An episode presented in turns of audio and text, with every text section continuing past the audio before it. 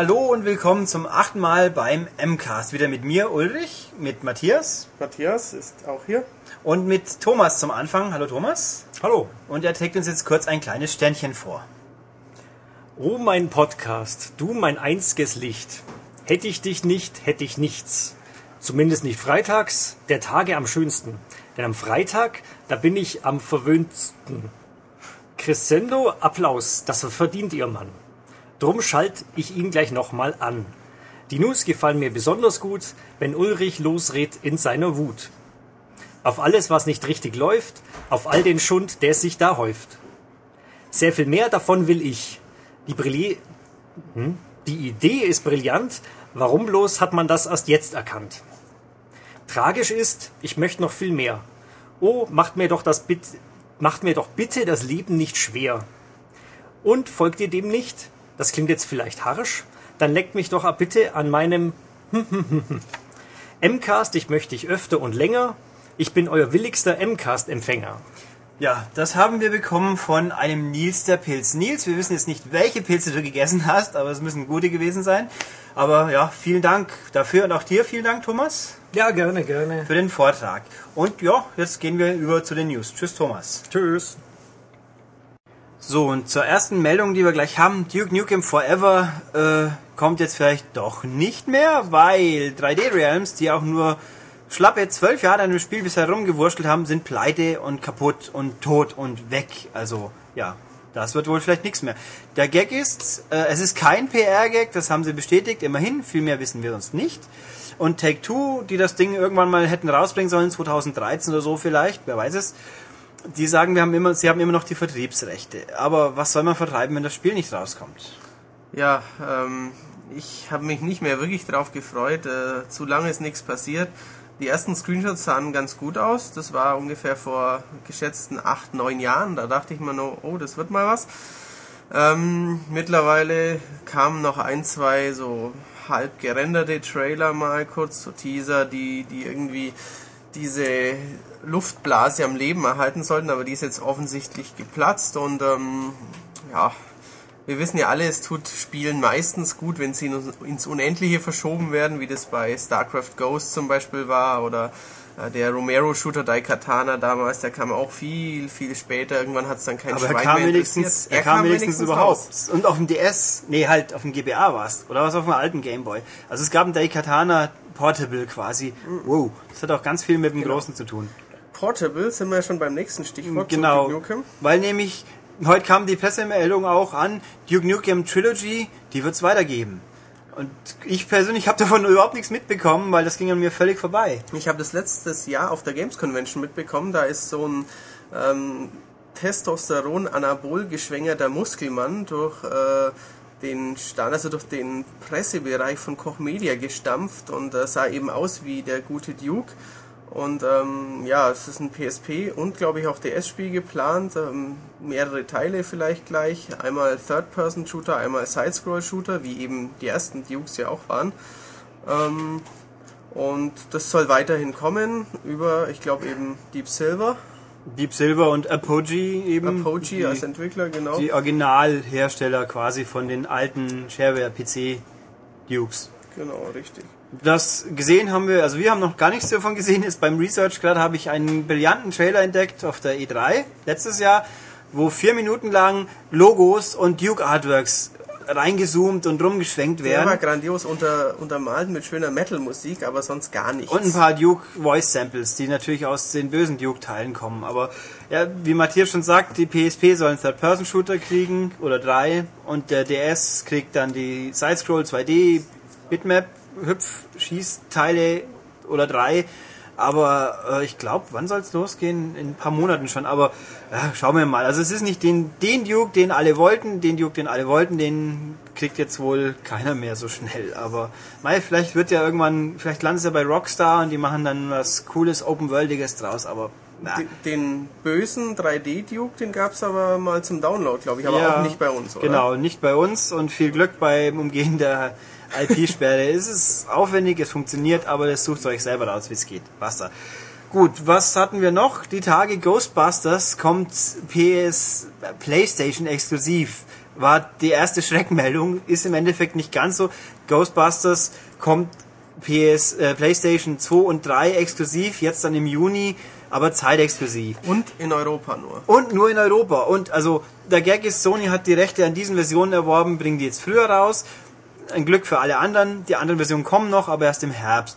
Ähm, die Sinnhaftigkeit des Ganzen, äh, ja, erschließt sich uns nicht. Keine Ahnung, also der, der große Name ist Ghostbusters sicher nicht mehr. Zumindest kommt- nicht bei uns. Genau, in den USA kommt bald die Blu-ray raus. Vielleicht wollen Bei sie uns auch. Bei uns auch. Vielleicht wollen sie diesen enormen Schwung an an Ghostbusters Verrückten, der dann die Läden stürmt. Ähm, vielleicht wollen sie den nutzen, dass der gleich in seinem Wahn noch ein paar PS3s aus dem Regal reißt und damit zur Kasse rennt. Äh, ich keine Ahnung, Ghostbusters bei uns zieht, glaube ich, nicht mehr so die Zeiten von Hm. äh, Dan Aykroyd und Co. Ja. doch ein bisschen zurück. Also wenn, wenn der, dieser Deal jetzt für Amerika geschlossen würde, das könnte ich noch nachvollziehen, weil ich glaube, da ist das ganze Ding schon noch ein Stück größer, wichtiger, relevanter. Aber in Europa, also, ähm, und es betrifft auch nur PS2 und PS3, weil die PSP-Version, die kommt sowieso schon später, die käme also zeitgleich wahrscheinlich mit den anderen Versionen.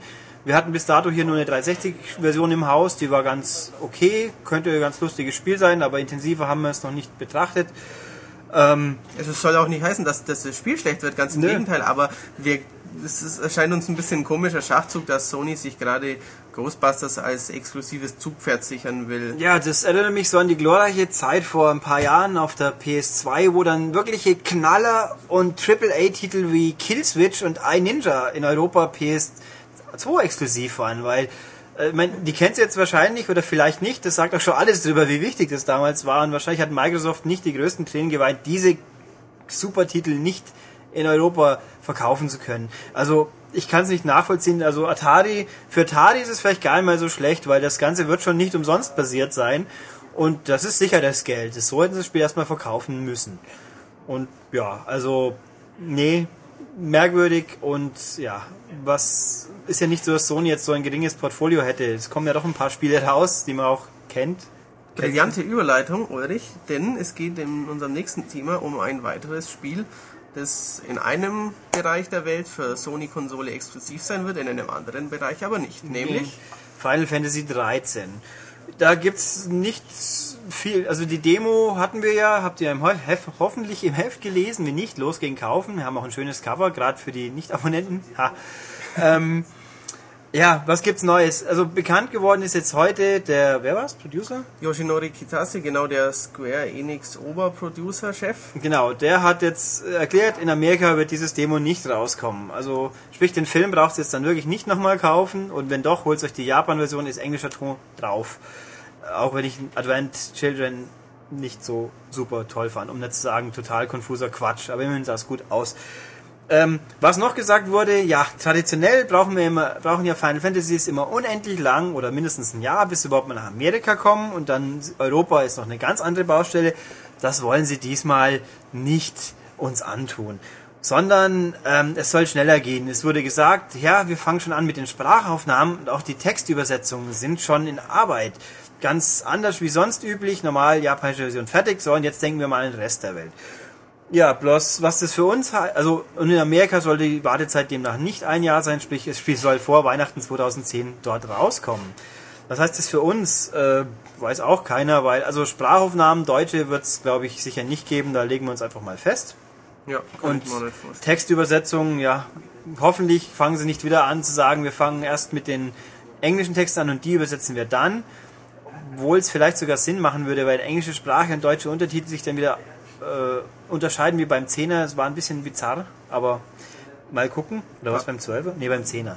Keine Ahnung. Äh, gut, Bei Chrono Trigger haben sie sich ja kürzlich auch gespart, wenn Ja, ich. Da gab es ja auch gar nichts Deutsches Ja. in der deutschen DS-Version. eigentlich komisch, aber Final Fantasy ist halt doch noch ein paar Stufen wichtiger, egal wie gut Chrono Trigger auch sein mag oder ist. Ähm, was halt natürlich noch interessant ist und die Frage ist, wird das deswegen trotzdem früher kommen, weil angeblich laut Square wird erst die PS3-Version fertiggestellt und dann fangen sie mit der 360-Version an, womit wir wieder beim Anfang wären, weil wir hier im Westen kriegen beide Versionen, Japaner Genau. nur PS3. Macht auch nichts wahrscheinlich, so viele Leute haben eh kein 360 dort. Ähm, Also die soll erst angeblich erst gemacht werden, wenn die PS3-Fassung fertig ist. Das halte ich jetzt auch für Stuss. Das werden sie jetzt zwar erzählen, damit die Japaner nicht beleidigt sind, die japanischen Käufer, aber das kann einfach nicht weiter sein, weil sonst dauert es eh wieder ewig, dann wäre die Übersetzung auch schon kein Thema. Also Eben. Und bei Square stehen ja bekanntermaßen ein paar 360 Entwicklungskits rum, die machen ja auch ein paar Spielchen für die gute Konsole. Also die werden wahrscheinlich nicht erst äh, sich an die, an die 360 Entwicklungskits wagen, wenn, wenn die PS3-Fassung im Handel ist. Aber sagen sie natürlich erstmal, weil gut, wenn man es jemandem zutrauen würde, dann ist es Square, aber mal, mal abwarten. Ja, dann fliegen im Internet wilde, wilde Stories rum über irgendwelche Umfragen, die irgendwelche Marktforschungsfirmen für irgendjemand machen. Letztes Mal war ja schon die ganze, was machen wir mit Avatars für Microsoft. Richtig. Diesmal hat sich jemand hingestellt und gesagt, ich habe eine Umfrage entdeckt, die für GTA am Laufen ist von irgendjemand und die Frage ist, wie würdet ihr zu einem Karma-System in GTA stehen? Sprich, gute und böse Entscheidungen äh, beeinflussen, wie das Spiel weitergeht. Ähm, ja, ich meine, hat irgendjemand was dagegen, wenn es drin wäre?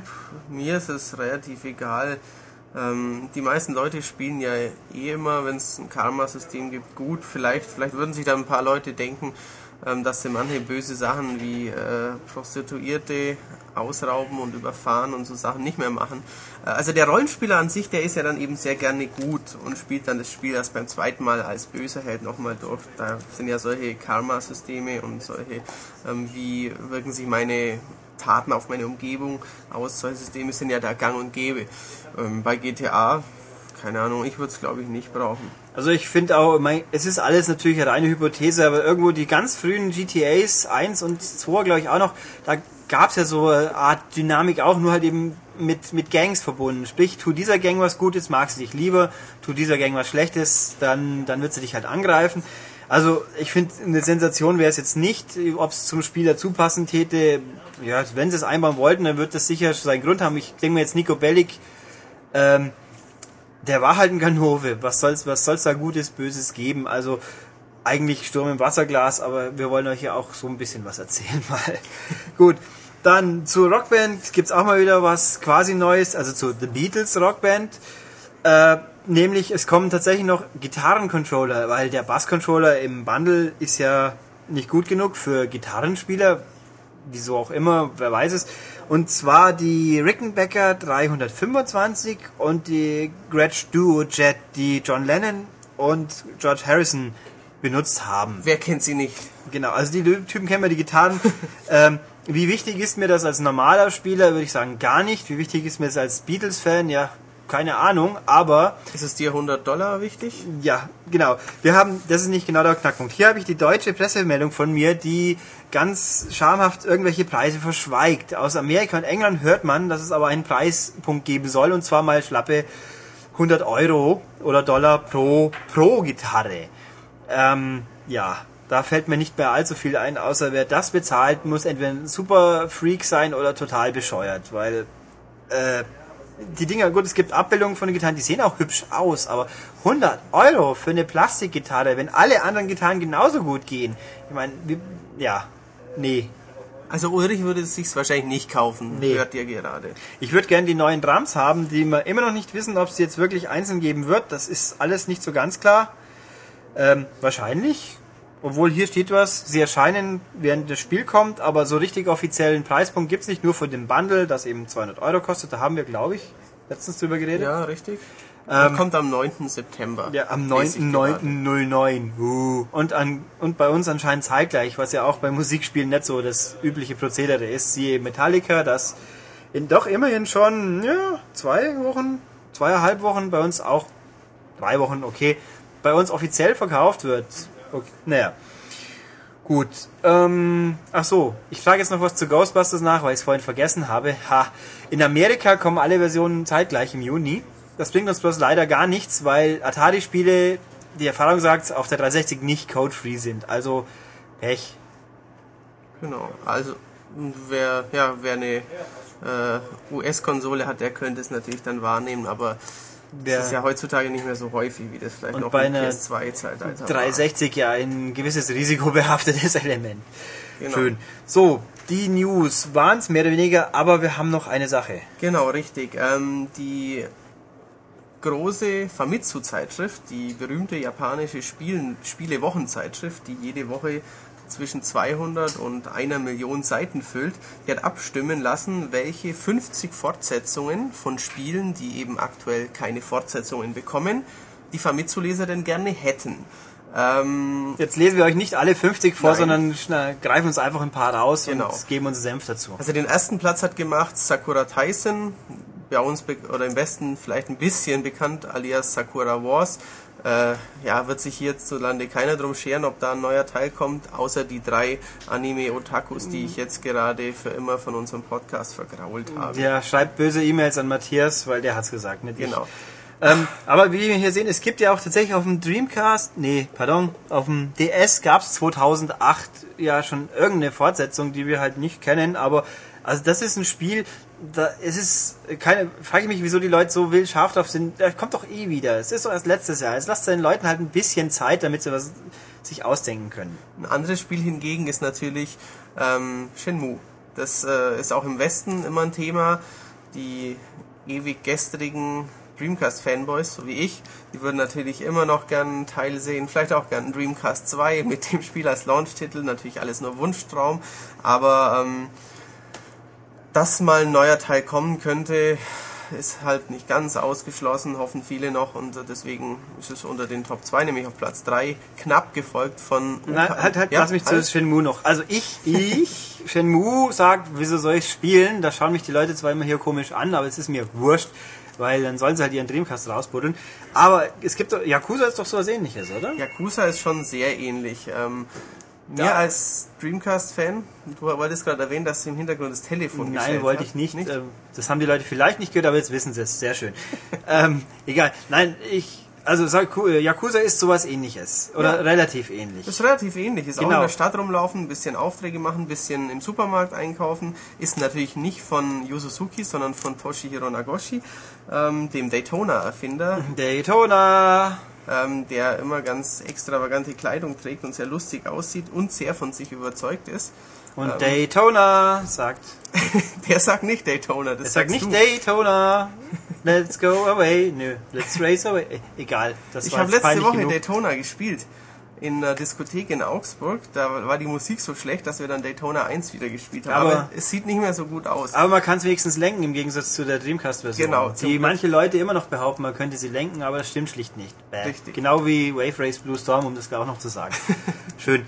Ähm, nee, also mein Punkt ist, ähm, Yakuza ist sowas sehr ähnliches. Und es gibt mindestens noch zwei Yakuza, die es bei uns nicht gibt. Also die ganzen Shenmue-Fanboys, die hier immer noch rumrennen und rumweinen, kauft's gefälligst die Yakuza 2, dann kriegt man nicht vielleicht die neuen gut aussehen auch irgendwann mal. Weil, weil keine Ahnung, was Sega sich denkt, dass die nicht kommen, da werden wir mal nachfragen. Und dann heißt ja, wissen wir auch nicht, wahrscheinlich, aber genau. na gut. Äh, machen wir mal weiter, ein paar weitere Spiele in der Reihe. Wir sind ja beide nicht die großen Rollenspiel-Cracks, aber dann kommen Breath of Fire, Xenogears, ähm, Demon's Souls, das ist erst vor ein paar Monaten in Japan erschienen. Die Chrono-Reihe, Mother, Romancing Saga, lauter Barton Kaitos, Panzer Dragoon wollen sie wahrscheinlich auch noch ein Rollenspiel. Infinite Undiscovery, Lost Odyssey, Oz, was bei uns in Europa ganz anders geheißen hat, was niemand kennt. Was wir vorhin nachgeschaut haben und haben es wieder vergessen. Ich habe es vergessen, ich weiß nur noch, dass es ist so toll war das Spiel, dass es echt keiner sich den Namen merken kann. Punkt, Punkt, Punkt of Etheria und kam für PS2. Ach Mehr so, weiß ich nicht. Irgendwie, ja. wir schauen jetzt auch extra nicht nach, weil wie gesagt, hat eh keiner gebraucht. Auf Platz 3, um da wieder hochzubringen, steht Okami. Ähm, zu Okami fällt mir immer noch bloß ein, wieso die blöde Wii-Version einfach nicht so viel Spaß macht wie die PS2-Version, weil ich fand das, also die Steuerung war nicht besser, was unglaublich aber wahr ist, wenn man überlegt, dass es da um Rumpinseln geht.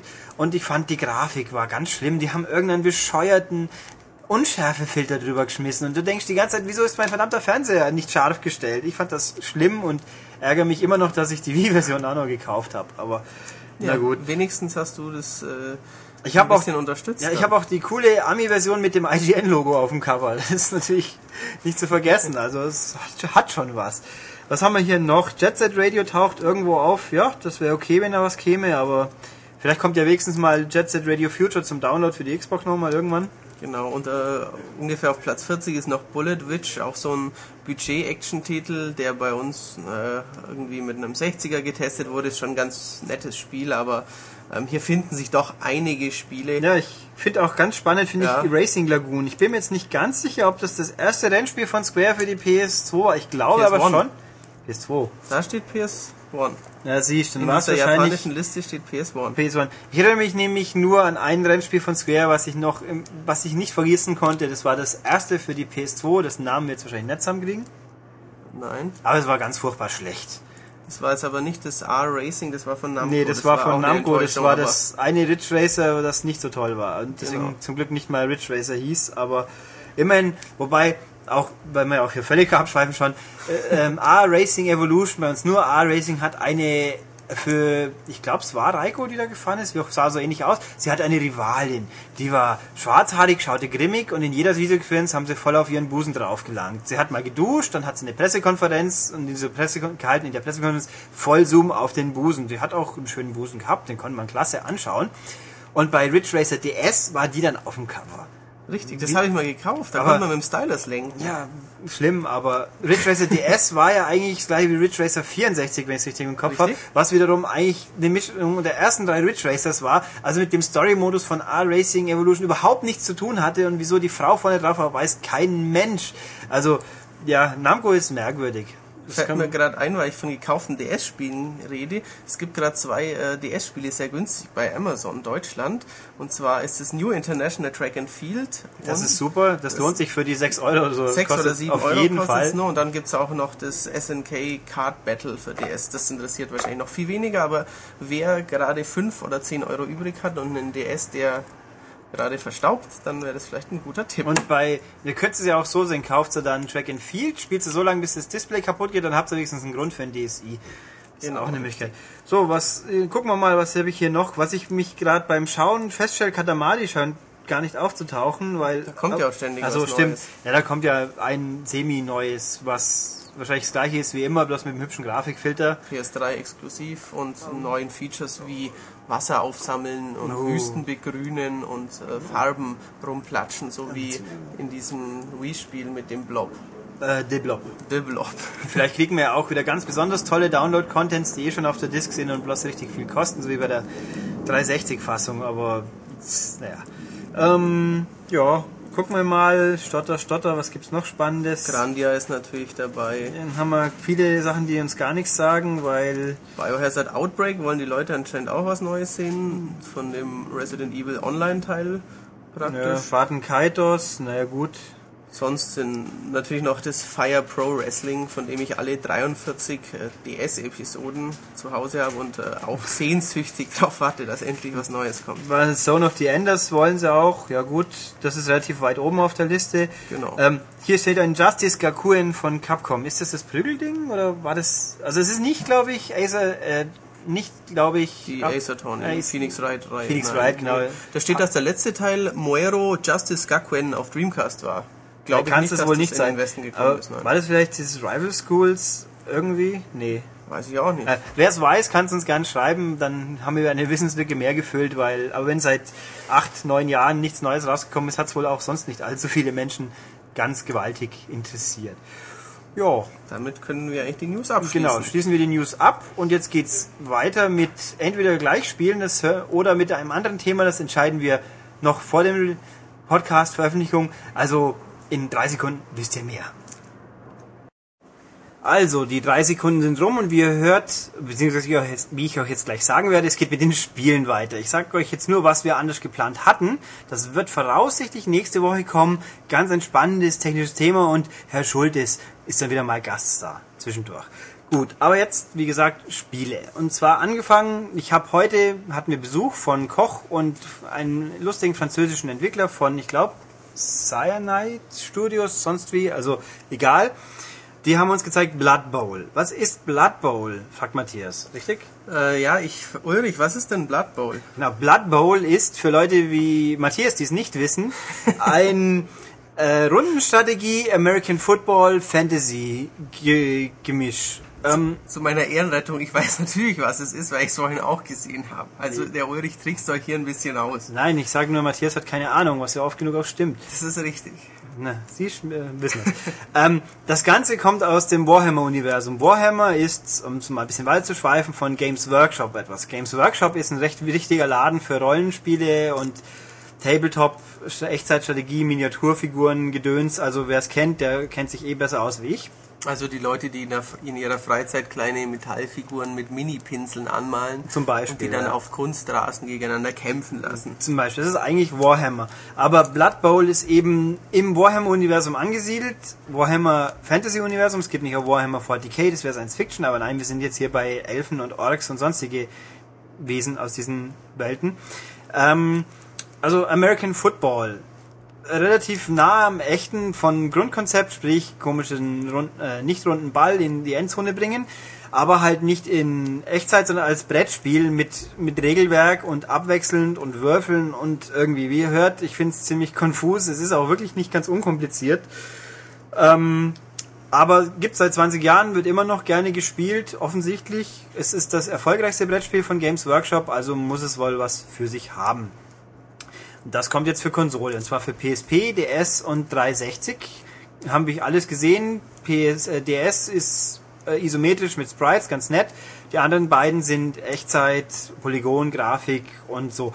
Äh, Was kann ich dazu sagen? Ähm, es ist kompliziert. Ähm, Philipp könnte vielleicht ein bisschen mehr sagen, wenn er wieder mal da ist. Nächste Woche sollte er aus dem Urlaub zurück sein, wenn sie ihn trotz oder ohne oder mit Schweinegrippe wieder zu uns ins Land lassen. Wir hoffen es einfach mal. Ähm, weil er ist nicht in Kalifornien, wo wir, wie wir alle wissen, die Leute gerade reihenweise erkränken. Wo ich und äh, Herr Schultes ähm, in drei Wochen hinfliegen werden für euch, nämlich um die drei zu besuchen. Das Aber bis dahin ist alles vorbei, da bin ich guter Dinge. Vielleicht können wir mal irgendwie M gebrandete Atemmasken verkaufen, das wäre auch cool. Oder auch nicht. Ähm, gut, wieder zurück zu Blood Bowl. Ähm, Sie haben es mir gezeigt. Es sieht sehr interessant aus, wenn man auf Action, äh, nicht Action, auf rundenbasierte American Football Fantasy Mischungen steht. Äh, Damit vielleicht- äh, würden wahrscheinlich 80% der durchschnittlichen Spieler Ja. abgedeckt sein. Es ist ein bisschen unfair. Der, äh, der Entwicklermensch hat mir noch gesagt, da gibt's ein fettes Tutorial, das erklärt das Spiel, die Regeln ganz gut. Das heißt deswegen nicht, dass man deswegen gut spielt, aber man hat es mir kapiert.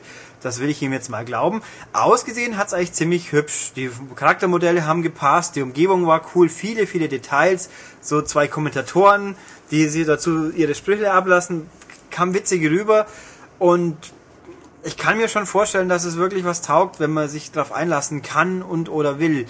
Ähm, interessant ist, man kann es klassisch spielen, rundenbasiert oder in Echtzeit. Aber Echtzeit ist jetzt nicht ein echt richtiges Football. Nö, das ist dann schon immer noch mit Anweisungen geben an seine Charaktere, bloß passiert halt zwischendurch auch was. Also das klingt mir wie was für Profis und ja, wir werden es weiterverfolgen. Es hat sicher was, aber da braucht man echt Fachmänner dafür und das wird Philipp hoffentlich sein, weil der spielt freiwillig Sportspiele und freiwillig Stunden Rundenstrategiespiele, also Oder Max, wenn er mal wieder vorbeikommt. Der ist ja noch ein Warhammer-Kenner. das ist richtig, beiden bloß Max hat von machen. Sport keine Ahnung. Das ist richtig. Ja. Also wir werden es rauskriegen, wer es macht und irgendjemand erzählt euch sicher mal irgendwas Genau, wir werden, Inhaltvolles jemand, wir werden jemanden rekrutieren, der alle Gebiete von Blood Bowl abdeckt und euch dann informiert. Genau. Weiter geht es jetzt aber erstmal mit was, wo ich mich tatsächlich auskenne, nämlich Fallout 3 Broken Steel. Das ist der dritte und letzte Download erstmal. Wieder nur für die Xbox 360. Das ist bitter für Leute, die eine PS3 haben, aber selber schuld. Ähm, was hat das Ding zu bieten? Ähm, ganz wichtig, es erhebt die Level Cap auf. Wie ja jeder Fallout-Spieler, der ein bisschen länger gespielt hat, gemerkt haben dürfte, irgendwann ist Schluss. Nämlich bisher bei Level 20 und was man danach macht, hat keinen Einfluss mehr auf die äh, Attribute. Hm, schade eigentlich. Jetzt wird's anders. Das passiert sofort. Sobald ihr Broken Steel gedownloadet habt, zwei Minuten in der Welt rumrennt, heißt, dieses Add-on ist jetzt aktiviert. Ihr könnt auf Level 30 euch steigern.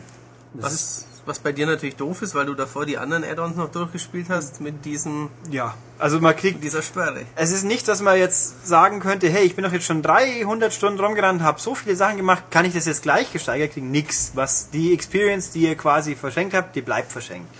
Aber gut, damit kann man trotzdem leben, weil es gibt ja bei dem Spiel wirklich genug zu tun. Genug zu tun ist nicht der andere Punkt. Wer Fallout 3 wirklich fertig gespielt hat, wird's wissen, das Ding hat ein Ende. Und danach ist Schluss. Dann wird nicht weitergespielt wie bei Oblivion. Sprich, Nebenmissionen, die man dann noch offen hätte, die, ja, schön, ist nichts. Jetzt schon. Jetzt ist es nämlich so, wenn man das Finale erlebt hat, es ist mehr oder weniger genauso wie beim normalen Spiel. Es gibt zwei, drei kleine Änderungen, die man machen kann, weil es gibt ja ein, zwei Entscheidungen, die man treffen kann. Jetzt gibt es eine dritte, ich werde es jetzt nicht spoilern. Ich sage jetzt nur so, auf den späteren Verlauf des Spiels hat das nicht so viel Einfluss, wie man vielleicht gedacht hätte. Äh, Gut, dann halt kommt ein Abspann, der wird in Videosequenz erzählt, dann normalerweise war dann Fade Out, schwarzes Bild, aus ist. Jetzt nicht mehr, jetzt ist dann, kommt dann gleich die Einblendung zwei Wochen später. Man wacht bei der Brotherhood of Steel in der Zitadelle auf und hört da, es war alles ganz toll, was du gemacht hast und jetzt gibt's aber noch dieses und jenes zu tun. Also es gibt drei neue Story-Missionen, die sich unmittelbar anschließen an was man vorher gemacht hat und ein paar Nebenaufträge, die leicht unterschiedlich ausfallen können, die Nebenaufträge, je nachdem wie man sich vorher entschieden hat. Ich weiß, alles sehr kryptisch, aber ich will ja niemanden spoilern. Ähm, ja, und das erlebt man wirklich erst, wenn man durchgespielt hat. Also wenn ihr jetzt, was weiß ich, Level 3 Held seid und noch ein Viertel des Spiels erst erlebt habt, dann ist dieser Content nicht ganz so wichtig. Wichtig wird's erst, wenn man entweder auf Level 20 hinkommt oder gegen Ende des Spiels. Lohnt er sich? Ähm, unterschiedlich. Natürlich lohnt sich grundsätzlich immer, wenn man einfach rumrennen und noch weiter forschen will. Dann ist das Ding Pflichtkauf, kostet 10 Euro. Das muss es einem eigentlich wert sein. Das ist es auch wert. Weniger spannend fand ich jetzt die neuen Missionen. Die sind okay, sie sind gut, aber äh, ich sag mal so, The Pit war in der Hinsicht wesentlich abwechslungsreicher und origineller, weil bei diesen Missionen sind drei Stück. Die ersten zwei sind relativ leicht erledigt. Bei der dritten kommt man in, ist die einzige, die nicht in einem normalen Gebiet angesiedelt ist, kommt man wieder in ein externes Gebiet, wo man rumrennt. Das ist weder optisch noch besonders spannend, noch spielerisch, weil im Endeffekt, ich hatte den Eindruck, da werden originelle Einfälle einfach durch größere Firepower vom Gegner ersetzt. Sprich, da laufen halt sehr viele Typen rum, die einen relativ schnell platt machen können und man selbst äh, hat ja, okay, falsch ausgedrückt. Und das, einige davon stecken auch wirklich viel ein. Es gibt wieder eins, wo neue Waffen, so eine ziemlich fiese Kanone, die über 100 Schaden produziert, aber halt permanent nach einem Schuss länger nachgeladen werden muss und einen stärkeren Flammenwerfer, aber das macht jetzt nicht fett. Also ich würde sagen, wer viel erforschen will und das Spiel auch wirklich länger noch mit den Sidequests erforschen will, für den lohnt sich's. Wer nur die Story fortsetzen wollen täte, der braucht's nicht unbedingt. Also von den drei Download-Contents würde ich sagen, Reihenfolge The Pit lohnt sich auf jeden Fall. Jetzt Broken Steel ist aus mit genannten Einschränkungen empfehlenswert und Anchorage ist im Endeffekt für die Leute, die alles haben wollen, so wie ich. Also ich fand es okay. Oder ich nicht. Ja, Matthias ist nämlich ein Banause. Ich mag Fallout nicht so gern wie der Ulrich. Deswegen war ich jetzt auch schön still. Ja, das, deswegen ist er auch ein Banause. Aber okay, man kann halt nicht jeder guten Geschmack haben. Genau, richtig. Ähm, Aber gut. Apropos guten Geschmack, sprechen wir doch über Arkanoid. Genau. Wir handeln mal jetzt die, es kommen Download-Spiele. Diese Woche gab es auf Xbox Live gleich drei Stück, erstaunlicherweise. Und wie Matthias sagt, das erste von wäre Arkanoid Live. Ähm, wer es kennt, der kennt's. Wer es nicht kennt, dem erklären wir es kurz. Es ist ein Breakout, sprich oben kleines Steinchen, unten ein kleines Pedal in Form eines Mini-Raumschiffs und dann, mit dem man einen Ball abprallen lässt, der oben die Steinchen kaputt macht. Das war's im Endeffekt. Genau, es es spielt sich auch sehr ähnlich, wie das zum Beispiel auch, ich glaube, bei Alloway auf dem Gameboy so verwurstet wurde. Eben, wie Ulrich sagt, äh, immer Ja. unten schön hin und her fahren und die, äh, den, den Ball nie ins, ins Nichts Ja, Bonuskapseln aufsammeln, die dann mal halt einen besseren Ball geben oder halt lassen. Klebepad, Klebepad, haben. kleineres Pad, größeres Pad und so weiter. Ähm, da hat sich echt nicht viel getan. Was, mit dem Pad steuert sich natürlich auch nicht ganz so gut wie mit einer Maus auf einem Amiga von mir aus. Oder, Oder auf dem Pedal auf dem DS. DS-Pedal. Das DS-Pedal, das es bei uns nie gab, war echt super. Und auf dem DSi geht's natürlich eh nimmer. Aber man konnte ja auch so analog steuern. Also es funktioniert ordentlich, aber es ist nicht begeisternd. Und das Ganze ist auch irgendwo halt... Es sind halt die 31 Level, die Arkanoid hatte. Und plus 31 weitere. Wer noch zwei weitere Sets will, der muss nochmal extra bezahlen. Spiel kostet 10 Euro, Zusatz kostet 5. Ist eine Frechheit, aber ist halt so. Und optisch ist das Ding halt, mei, bieder. Im Hintergrund ist ein bisschen Grafik, bisschen Effekt, aber alles sehr subtil und nicht weiter spannend. Man kann es zu zweit spielen, parallel, nebeneinander oder auch nicht. Ja, es ist ganz, ja, ich finde es jetzt weniger spannend. Also es gibt äh, Download-Spiele, die euren HD-Fernseher mit noch fetteren Sachen befeuern ziemlich als viele, ziemlich viele sogar. Aber nee, es ist, also wer, wer das Prinzip mag und mal immer Neues wieder spielen wollte, denn für den ist es nicht verkehrt. Das macht, das Spiel macht genau das, was man sich darunter vorstellt, was für mich halt was ein bisschen wenig spannend ist. Besser macht's das andere Taito-Spiel die Woche, nämlich Space Invaders Extreme. Matthias hat's vorhin gespielt, gib mal einen kurzen Eindruck. Ähm, bis auf die Einschränkung, dass es äh, ein sehr eingeschränktes Gameplay hat, weil es eben Space Invaders ist, ähm, kommt es ziemlich cool rüber. Es ist riesige, pixelige Sprites, eben in HD-Optik, aber kultig pixelig, ähm, fliegen rum, wollen mit kleinen Extrawaffen abgeschossen werden, hat ein tolles Score-System oder ein cleveres, das euch der Ulrich gleich noch weiter erzählt. Jedenfalls kann man in witzig aufgemachte Bonusrunden kommen, man muss spezielle Raumschiffe oben abschießen, dass man gewisse Punkte, Verdoppelung oder wie auch immer bekommt. Das sieht nett aus. Genau. Und äh, der Herr Jeff Minter, einer von Ulrichs Lieblings Ja, Designer. Design-Drogenspielern, Ja, wer Space Giraffe mal gesehen Genau. hat, der kann sich's vorstellen. der hat da auch was für gemacht. Aber jetzt Genau. sagt er Ulrich noch mal. genau, also Space Invaders, wie Matthias schon sagt, es ist im Endeffekt natürlich ne, so ähnlich wie das Originalspiel. Das Originalspiel nochmal für Leute, die es wirklich nicht kennen sollten. Ich meine, wo wart ihr die letzten 20 Jahre? Ähm, In einem Erdloch. Ja, wahrscheinlich. Ähm, man ist ein kleines Raumschiff, das unten am Bildschirm hin und her wuselt, hat ein paar Schutzdinger, die gibt's jetzt nicht mehr. Oben sind Alien-Formationen, die von links nach rechts wandern und immer weiter runterkommen, außer man schießt sie ab. Das ist im Endeffekt hier schon noch das Grundkonzept ähnlich. Aber es wird so viel variiert, wie in dem Rahmen nur möglich ist. Das ist erstaunlich viel. Es gibt verschiedene Alien-Typen halt, die sich dann, äh, welche die explodieren und die am Rande mitnehmen, welche die sich teilen und dann werden es mehrere Riesendinger, die mehr Schüsse brauchen und welche die Schutzschilde vor sich haben, die den Schuss reflektieren, bis man sie abgeräumt hat. Alles Mögliche. Sie waren dann auch mal von nur von links und kommen dann wieder rechts rein oder halt klassisch wie immer. Oben fliegt das altbekannte UFO durch. Also es variiert kräftig. Dann haben die Typen verschiedene Farben. Das ist eben der Knackpunkt. Wenn man vier gleichfarbige abschießt, kriegt man eine extra Waffe. Es kann ein Superbeam sein, der das ganze Bild auf einmal überschreitet und rübergezogen werden kann. Es ist ein Schuss, der oben explodiert und mehr abräumt. Es gibt, ich glaube, eine breitere Salve. Und es hat, die kann man dann, die haben eine bestimmte Laufzeit, man kann sie aber auf Knopfdruck auch anhalten und sich quasi sparen und dann erst später benutzen. Diese Farben spielen auch eine Rolle beim Kombosystem. Habt ihr zwei verschiedene, gleichfarbige Sets abgeschossen, Quartetts, also sagen wir vier rote, vier grüne, kommt oben ein besonderes Raumschiff rein. Wenn man das abschießt, geht's in eine Bonusrunde. Die kann sein, ein Alien ist geschützt von drei Kreisen, die um sie rumfliegen. Innerhalb von 20 Sekunden dieses Hauptalien treffen. Innerhalb von 20 Sekunden zehn verschiedene Gegnerformationen abschießen. Also da gibt's fünf, sechs, acht verschiedene Kombinationen. Schafft man die, kommt die super FIFA-Bonusrunde, alles wird Goldbild, noch mehr Effekte und man kriegt besonders viel Punkte. Das ist sowas. Oder dass man sagt, schießt mal eine, die unterste Reihe hintereinander ab, gibt's Bonus-Multiplikatoren. Also es gibt ein ziemlich tiefes Schusssystem. Wenn man auf Punkte spielen will, kann man richtig viel machen. Das wird per Tutorial auch ganz ordentlich erklärt. Wer es nicht will, mir ist sowas tendenziell egal. Der freut sich trotzdem über die coolen Effekte, weil Jeff Minter eben ist erstaunlich äh, subtil für seine Verhältnisse. Also es knallt einem nicht wie bei Space Giraffe die Augen voll bis äh, zum Bluten anfangen, sondern es ist subtiler, aber recht cool, passt gut auch zum meist sphärischen Soundtrack, bis auf die klassischen Soundeffekte. Sieht ein bisschen so aus wie so ein Visualizer, wie man es vom Genau. Windows Media Player Oder halt kennt. von Neon, wenn man seine CDs anhört auf der 360. Ähm, also ich fand's echt toll in, in dem Rahmen eben, dass es natürlich eingeschränkt ist, aber richtig viel macht. Online auch lustig, man kann bis zu viert spielen, gegeneinander, miteinander.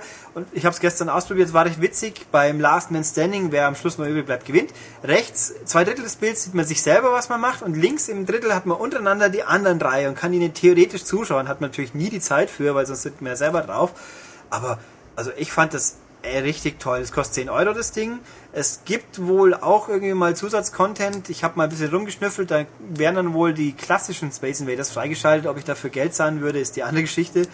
Aber also für dieses Space Invaders Extreme kann ich nur empfehlen. Ich finde es echt, echt eine starke Sache, weil es gibt auch fette Bossgegner, die halt ein bisschen Pfiff bringen. Aus, einzige Ausnahme habt ihr die Ding, das Ding auf DS und PSP schon, wo es, ich glaube, vor einem knappen Jahr rauskam Ja, ungefähr. dann braucht es vielleicht nicht unbedingt. Aber sonst, ich finde, lohnt sich. echt eine feine Geschichte. Richtig. Und Ja. ähm, weil es auf 360 ist, wer noch zögert, der kann sich eine Demo runterladen. Genau. Was sich absolut nicht lohnt, ist das dritte Spiel die Woche, nämlich Zombie Wranglers. Da lohnt sich nämlich nicht mal die Demo. Nee, es ist ganz furchtbar. Es ist im Endeffekt, man spielt ein dummes Kind, das durch eine dumme Stadt rennt und dumme Zombies abschießt oder einsaugt. Genau, die Optik ist eigentlich, wenn man kurz hinguckt, ganz nett. So Comic-Optik mit recht äh, großen Farbflächen, die cool sein könnte. Ist es aber dann im Endeffekt doch wieder nicht, weil sie tot und leer und unbelebt wirkt. Ähm, ist so ein bisschen wie der Super NES-Klassiker Zombies Ate My Neighbor, nur eben in schlecht. Genau, weil nämlich, ich, mein Hauptproblem mit dem Spiel ist jetzt ganz einfach. Ihr rennt da rum, durch diese Stadt, Third Person, ist ja alles nett, und dann meistens rennen mindestens drei, vier Zombies euch entgegen oder euch nach. Was macht der kluge Mensch? Er rennt erstmal weg. Wie würde der normale Mensch in so einer Aktion spielen, wenn er könnte? Er, wie zum Beispiel bei Contra, rennt er nach hinten, schießt und schießt gleichzeitig praktisch rückwärts laufend auf die Genau, Zombies. das ist jetzt zwar ein 2D-Spiel, aber beim 3D-Spiel gibt es entweder rückwärts oder halt Strafen. Was geht bei diesem Spiel wahrscheinlich nicht? ähm, das Strafen und das Schießen während des Rückwärtslaufs. Genau. Und ich meine, wie blöd muss man denn als Entwickler sein, so einen Scheiß zu machen? Also ganz echt, ich habe das Ding angefasst und ich habe so gar keine Lust mehr drauf. Es ist schlecht, ignorieren. Das, es, der Gag ist, das war eins der Vivendi-Download-Spiele. Ich meine, wieso kommt sowas dann noch raus? Das hätte, das hätte echt bleiben lassen können. Also, ne, pfui. Falls jemand denkt, oh, ich schaue mir das doch mal an, weil ich stehe ja auf Zombies. äh, Selber nein, schuld. Es geht, es ist nicht die typische Zombie-Thematik, Es blättert kein bisschen. Also, in der Hinsicht vielleicht noch was Nee, geboten Nein, wäre. also um das um nochmal, ich weiß nicht, ob ich es damals vorgestellt habe, Burn Zombie Burn für die PS3, wer das außerhalb des deutschen Stores aufstellen kann, das ist ein Zombie-Spiel. Das ist auch simpel und macht das steuerungsmäßig nicht alles so, wie ich es gedacht hätte, aber das ist wenigstens gut. Oder für die Xbox ist, glaube ich, auch just ein altes Xbox-Spiel rausgekommen, nämlich Stubs the Zombie. Ja, aber nee, natürlich nicht auch bei nicht uns. bei uns. Das, das ist, glaube ich, vielleicht sogar indiziert. Pfui. Möglich. Ich, ich sage ja nur, dass es rausgekommen ist. Ich Ja. würde es niemand empfehlen. Aber, nee, es war ich. Nö, stimmt, wir empfehlen das jetzt nicht. Genau. Also es nicht vergesst das wieder, gibt's bei uns eh nicht. Gut, dann haben wir die 360-Spiele hinter uns. PS3-Spiele kann ich euch jetzt gerade nicht sagen, weil wir aufnehmen, bevor heute die neuen rauskommen. Aber kommt, also vielleicht kommt's diese Woche, wenn nicht, ich bin jetzt kryptisch, dann kommt's nächste Woche, kommt ein ziemlich cooles Spiel, erzählen wir euch dann mehr drüber. Jetzt gehen wir noch zum Wii und da kam Nintendo ist ja auch spannend. Nintendo hat ja vor ein paar Wochen mal angekündigt, was die nächsten drei Monate kommt. Da waren ein Haufen Spiele dabei, ein paar echt gute und ein paar, wo ich mir gedacht habe, wo sind die hingekommen? Und eins davon ist jetzt aber plötzlich doch gekommen. Ich freue mich drüber, nämlich heißt- Beat. Genau. Und es ist sowas wie Pong mit toller Sound-Musikuntermalung und Ja. vielen Pixeln. Es ist Trippy Pong sozusagen. Ähm, es erinnert uns, also mich, oder schon Matthias wahrscheinlich auch an die Bit Generation Spiele für Richtig. GBA, die es bei uns natürlich auch mal wieder nicht gab, weil hat Nintendo mal was richtig Cooles, Außergewöhnliches, kommt es nicht raus. Hat, aber sie kamen semi raus, nämlich die Artstyle-Spiele auf dem Wii sind zum Teil davon inspiriert. Nämlich, ich glaube, Orbital hieß das eine und das andere hieß, wie hieß es jetzt bei uns mit den sechs Cubello? Echsen? Nein. Nee, Cubello war ein eigenes. War eigenes. Und auf dem DS, die es da gibt, sind auch eigen. Aber egal. Also Bit for Beat ist im Endeffekt Pong. Genau, in so einer stylischen schwarz-weiß Pixeloptik, was Teilweise schwarz-weiß. genau, teilweise schwarz-weiß, Es- teilweise bunt, ja. Es ist ziemlich, man steuert einfach nur ein Pedal, das am linken Bildrand ist und man durch Drehen der Remote hält man quer und dann dreht man sie rauf runter. Also man muss ein bisschen feinfühlig sein, sonst sieht man kein Land, wenn es später wird. Und das Pedal und von rechts kommt ein Ball, den man halt treffen muss und er geht zurück. Alles in super grob pixelig, wie Matthias sagt, mit ein bisschen grob pixeligen Psychedelik-Effekten versehen. Mal fliegt im Hintergrund so ein Komet durch und so Zeug. Und der Gag daran ist, da, kommt nicht nur ein, ein Pixel, sondern die werden auch anders. Da kommen dann Formationen, mal schneller, mal langsamer, mal in Wellenform, mal fliegen sie schräg. Genau, es sieht manchmal fast aus wie ein bisschen wie ein Guitar Hero, wenn man es kippt. Also es kommen Ja. so, so, so Spuren auf einen zu, dass man schnell wieder hoch und runter sausen Ja. muss mit seinem Pedal und eben immer diese Punkte zurückschießen Ja, kann. und die sind meistens, die Musik passt sich dem Spiel quasi an. Es läuft so in, also immer, hat einen Rhythmus, Rhythmus, bing, bing, blub. Und so, sieht total schräg aus, aber es ist hypnotisch, cool, psychedelisch, ich fand's klasse. Problem ist ein bisschen, es ist relativ kurz, es sind nur drei Level, die halt geschätzt zusammen eine halbe Stunde dauern dürften, aber Äh, es wird ziemlich, relativ bald ziemlich schwer. Also den ersten schafft man noch ganz gut, beim zweiten in der Mitte wird schon richtig haarig und der dritte ist von Hörensagen, ich muss selber noch so weit spielen, ziemlich biestig. Also man hat wohl daran zu knabbern, aber ich fand's, es ist wirklich ganz was Stylisches. Es kostet, wenn ich das richtig im Kopf habe, 6 Euro. Ich würde sagen, von den letzten zig WiiWare-Spielen war es mit Sicherheit das, was ich am coolsten fand, was auch Abnehmer verdient hätte. Die Typen basteln schon an einem neuen Spiel, wo ich jetzt aber den Trailer peinlicherweise noch nicht angeschaut habe. Aber das ist echt was Cooles. Auch bemerkenswert, es kam letzten Freitag raus. Das erste Mal, dass Nintendo es geschafft hat, am gleichen Tag WiiWare-Spiele und Virtual Console-Spiele rauszubringen. Wir hoffen, das war jetzt nicht nur ein Versehen und eine, oder ein Zufall, sondern jetzt immer, weil finde ich viel bessere Politik, weil, mei, wieso muss ich immer zwei Wochen warten und sie haben echt genug auf Halde, dass es kommen wird die nächsten Monate. Und jetzt, wo man es auf SD-Karte speichern gibt es auch echt keinen Grund mehr, wieso man es nicht downloaden sollte. Also das ist fein. Gut. Jetzt haben wir mal wieder ein schönes Spiel gehabt, jetzt geht's wieder zu den weniger guten Spielen.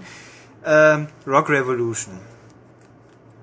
Sagt euch wahrscheinlich, wenn ihr nicht gerade Musikspiel-Fan seid, erstmal nichts. Ähm, kommt von den Erfindern des äh, neuen Musikspieltrends, der äh, aber der Erfinder wiederum hat nicht davon profitiert. Das nee, ist Konami. Genau, Konami haben, hat Bemani erfunden. Genau, die haben ja eigentlich dieses äh, auf Gitarre schlagen zum Rhythmus erfunden. War in der Spielhalle erfolgreich, im Westen auf Konsole aber nicht. Ja, es gab ein Beatmania auf der PS1, das hat niemand interessiert. Dann gab es natürlich Dancing Stage, das hat in Deutschland unverhältnismäßig zu wenig Leute interessiert. In England lief sehr gut. Und das war's dann auch erstmal. Nee, also Rock Revolution ist das Musikspiel, das man nicht Leuten zeigen sollte, wenn man sie davon überzeugen will, dass Band-Musikspiele toll sein können, weil das ist es nicht. Es ist im Endeffekt das gleiche wie Rockband oder Guitar Hero, aber halt eben nicht gut. Und, und ohne Original? Genau, es, es ist schon mal, es gibt eine PS3, 360 Wii, glaube ich, Version und die DS-Version. Ich gehe jetzt erstmal auf die großen Versionen ein. Es ist im Endeffekt das gleiche, nur es, also Punkt 1, äh, kein Gesang, gut, macht auch nichts. Es geht Gitarre, Bass, Drums. Schön. Eigene Instrumente gibt's nicht. In Amerika gab's ein Schlagzeug, das haben wir gesehen in echt, also haben mit sieben, sieben Flächen oder sechs plus Fußpedal, ich weiß es nicht mehr. Das war ganz nicht spannend, sage ich jetzt mal, äh, weglassen. Ähm, man kann es mit allen normalen Spielen, die man so hat, natürlich taktisch klug. Das Spiel erkennt nicht, was man angesteckt hat. Also man muss schon vorher einstellen, dass man nicht sieben Flächen abfeaturen wird, sonst wundert man sich, wieso sein Rockband oder Guitar Hero Ding permanent nicht das schlagen kann, was jetzt da gerade runterläuft. Runterlaufen ist das andere Stichwort. Es ist nicht so ein Notenhighway wie bei den äh, Spielen. Man sieht auch, wieso hat Activision und äh, EA, respektive Rockband Guitar Hero, schräge Ansicht gewählt. Weil sie Sinn macht. Spielen nämlich Rock Revolution, dann merkt man schnell, die Noten kommen senkrecht. Also man, man sieht sie später. Oder? Man sieht sie später. Wenn viel los ist, man sieht sie nicht so früh. Es ist konfus. Äh, natürlich hat man jetzt die anderen Spiele gekannt, ist die gewohnt und es fühlt sich einfach schlecht an. Die Noten sind auch nicht so toll gesetzt aus meiner Sicht. Ähm, nee, es ist einfach. Ah, gü. Und wie Matthias schon sagte, es sind auch nur 40 Lieder, ist eh schon wenig und keine Originals dabei, Originale dabei. Taktisch klug steht nicht mehr dran, wer der Interpret eigentlich gewesen wäre. Ich meine, wer jetzt weiß, von wem Skaterboy ist, schön. Wer es nicht weiß, Pech. Ich habe gestern irgendwas von den Ramones gehört, aber das klang nicht wirklich nach den Nee, Ramones. also die Cover, die Sänger, sag ich mal, sind jetzt nicht unbedingt so immer sehr originalaffin. Ja, dann gibt's einen ganz es gibt einen Song-Editor, das ist schön, braucht auch keiner. Es gibt einen ganz rudimentären Karrieremodus, der dann noch so tolle Ideen hat, wie irgendwelche äh, Modifikatoren einzubauen, dass mal Noten nicht getroffen werden dürfen und so. Wäre jetzt vielleicht gar nicht so schlecht, wenn der Rest stimmen würde. Also ich fand's echt schlimm. Lass das einfach. Selbst wenn, ich meine, es kommen jetzt wirklich dieses Jahr eine Million Rockbands und Guitar Heroes raus, da kriegt man genug Nachschub. Und dieses Spiel, äh. Obwohl ich gerade sehe, dass auf der Packung hinten drauf der englische Entwickler Zoe Mode steht und die haben Crush für die PSP gemacht. Ein tolles Knobelspiel. Ja. Kauft euch lieber das. Ja, das müsste inzwischen auch überall billig geben, weil Sega davon eigentlich gar nichts verkauft hat. Aber gut, noch kurz für die DS-Version, die ist tatsächlich besser. Der Gag ist, auf der DS-Version gibt es eine Gesangsspur, völlig bizarr, funktioniert auch ordentlich, sofern man halt überhaupt singen kann. Aber bizarr auf dem Handheld ging's und in der großen Version geht's nicht. Und dafür ist Gitarre extrem popelig, weil man nur nach, nicht einmal irgendwie Noten trifft, sondern nur nach oben oder unten strummen muss und Bass ist schwerer und Drums hat man sieben Felder, die man antippt. Äh, Und das ist ganz schön konfus. Also es ist besser, hat dafür halb so viele Lieder und braucht man auch nicht. Ich meine, es gab vor kurzem Ultimate Band von Disney, das war jetzt auch nicht der große Brecher, aber es ist trotzdem besser. Aber da steht doch drauf, rocke mit einem Nintendo DS Touchpen los und zeige, was du drauf hast. Ja, und, und beweise Geschmack und lass es lieber gleich wieder. Also, nee, nee, nee, das nix. Gut, da haben wir ein schlechtes Spiel, das man hier so kennt. Gehen wir zum anderen Spiel, das mich auch genau null geflasht hat und bei uns jetzt für Wii kommt und was ganz Bizarres ist. Minon, der Held der Stunde, was glaube ich? Ja. So hast du es immer also, genannt. Genau. Minon, der Held der Stunde. Es ist ein ganz japanisches Spiel.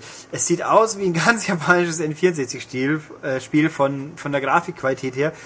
Ähm, was ist es? Man steuert Minon indirekt. Das ist der Held der Stunde, also ein Pseudo-Superheld. äh, in so einer isometrischen Ansicht, der marschiert als kleines P Figürchen über Gegenstände, die quasi wie Dominosteine umfallen, rennt dann durch die Gegend. Was man selber macht ist, wenn dann mal keine Gegenstände dastehen, muss man dafür sorgen, dass er nicht runterfällt und selber neue Gegenstände von der Minonergie, glaube ich heißt. Ah. Minonergie, ja, hinbauen. Dann läuft er weiter. Und je nach Level ist das Ziel, man muss halt zu einem bestimmten Punkt ihn hinsteuern oder Sachen aufsammeln, was auch ganz toll ist. Dritter Level nämlich, da hat mich endgültig die Lust verloren dann schon. Man muss ein Telefon finden in einem großen Level, hat aber keinen Hinweis, wo es ist. Nur wenn man halbwegs in der Nähe ist, gibt es ein Symbol. Das ist prima. Beim ersten geht's noch, beim zweiten habe ich die 10 Minuten Spielzeit gesucht, nichts gefunden. Beim zweiten Versuch auch, beim dritten auch. Dann hat es mir echt gestunken und habe festgestellt, dieses Spiel ist jetzt nichts. Also Eingriffsmöglichkeiten sind relativ beschränkt Spielspaß ist noch beschränkter aus meiner Sicht. Es ist halt super freakig präsentiert, aber halt in, vor zehn Jahren hätte es gut ausgesehen, freakig und ich weiß nicht, der Publisher ist Nord Current. Ich habe von den Typen noch nie gehört. Ich werde mal nachforschen, wer dahinter steckt, dass man ausgerechnet mit so einem Film, Film sage ich schon, Spiel hier anfängt. Also also bei manchen Spielen reicht es halt einfach nicht aus, wenn sie knuddelig japanisch aussehen. Ähm, Domino Day das man nur indirekt steuert, braucht eigentlich niemand. Ja, es gab mal vor 10, 15 Jahren auf der, ja, 15 ist zu viel, auf der PS1 ein Spiel, dieses Nobody Can Stop Mr. Domino. Da hat man einen Dominostein indirekt durch eine vorgegebene Spur geführt und er hat Sachen umschmeißen müssen. Das war ähnlich schwachsinnig, aber es hat sogar irgendwas für Spaß gemacht. Also war ganz merkwürdig, aber vielleicht kram ich es nochmal raus und kann euch mehr dazu sagen. Aber wer es wissen will, soll sich rühren. Wenn nicht, dann lassen wir es vielleicht. Also schreiben, schreiben. Ähm, ja, nee, Minon, nee, nee, nee. Also ich kann immer nur nochmal nee sagen, vergesst es, kommt jetzt dann in ein paar Wochen raus und lasst es liegen, wenn ihr das seht. Gut, kommen wir zum letzten Spiel dieses Mal. Und zwar gibt's schon eine Weile Rhythm Paradise heißt das Ding. Äh, ganz eifrige Importeure kennen es, vielleicht eh schon Rhythm Tengoku Gold, war letztes Jahr im Sommer in Japan. Ich habe es getestet, war semi begeistert, hatte auch einen glorreichen Fauxpas eingebracht sage ich gleich noch zu. Was ist es für ein Spiel? Es ist ein WarioWare für Leute mit Taktgefühl. Genau, da geht es nicht äh, um Rhythmus. Es sind 50 Spiele, die alle irgendwie um Rhythmus basieren, wo man halt rhythmisch über ein Touchscreen tippen, wischen, irgendwas soll. Ganz bizarre Geschichten. Man steuert einen Mini äh, Roboter, der ein Stöckchen in Scheiben schubsen soll. Man füllt Roboter, die auf dem Laufband stehen, von oben mit Flüssigkeit auf. Man spielt Tischtennis.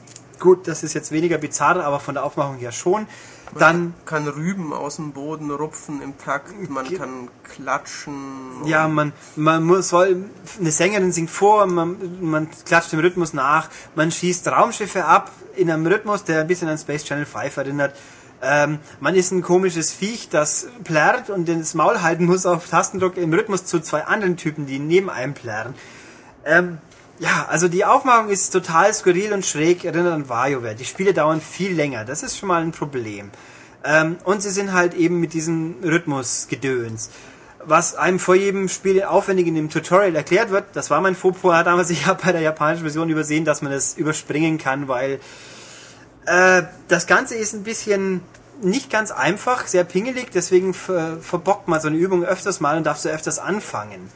Deswegen habe ich es damals nicht gemerkt. Aber ich bleibe dabei, selbst wenn man es überspringen kann, der Spaß wird nicht größer. Ich habe damals 65 gegeben. Ihr könnt euch denken, was die PAL-Version kriegt. Wahrscheinlich ähnlich viel. Wieso die übrigens Rhythm Paradise heißt und in Amerika heißt es Rhythm Heaven.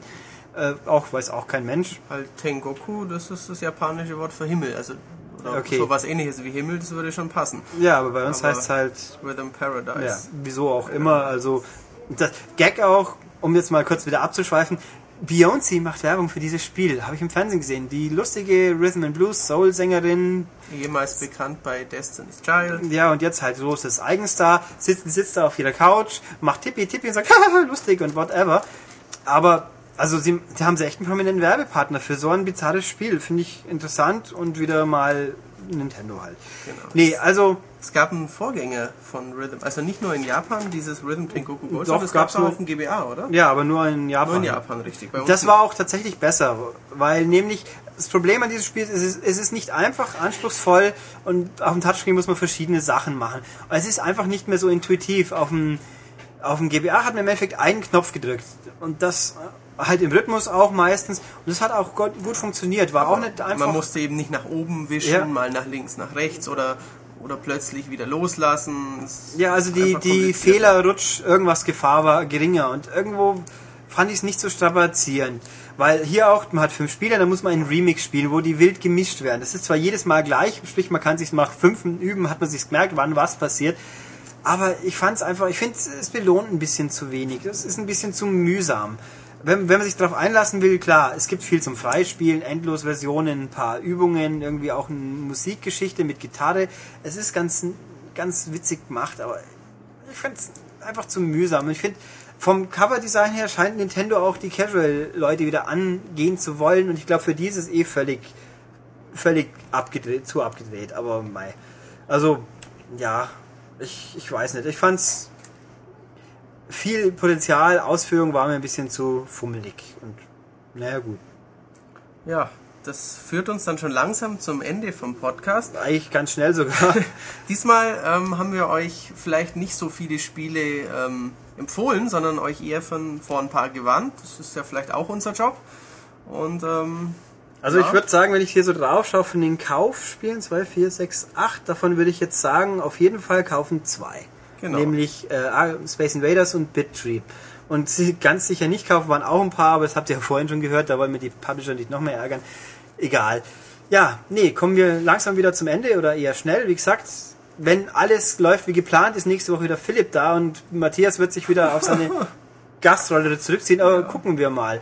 Ihr könnt ja auch gerne sagen, wen ihr lieber haben wollt, aber also seid nicht gemein. nein. Nee, also haben wir wieder die knappe Stunde, haben wir doch wieder geschafft. Wir haben ein paar Sachen weggelassen, die kommen nächstes Mal.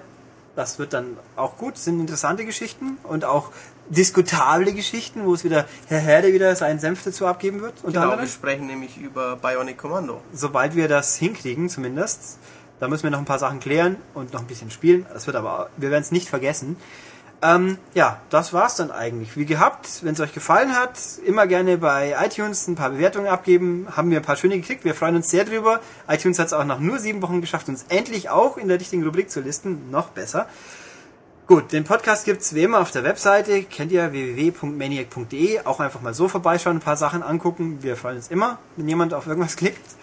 Oder halt Podcast downloaden, wie jeden Freitag. Oder bei iTunes abonnieren oder RSS-Feed.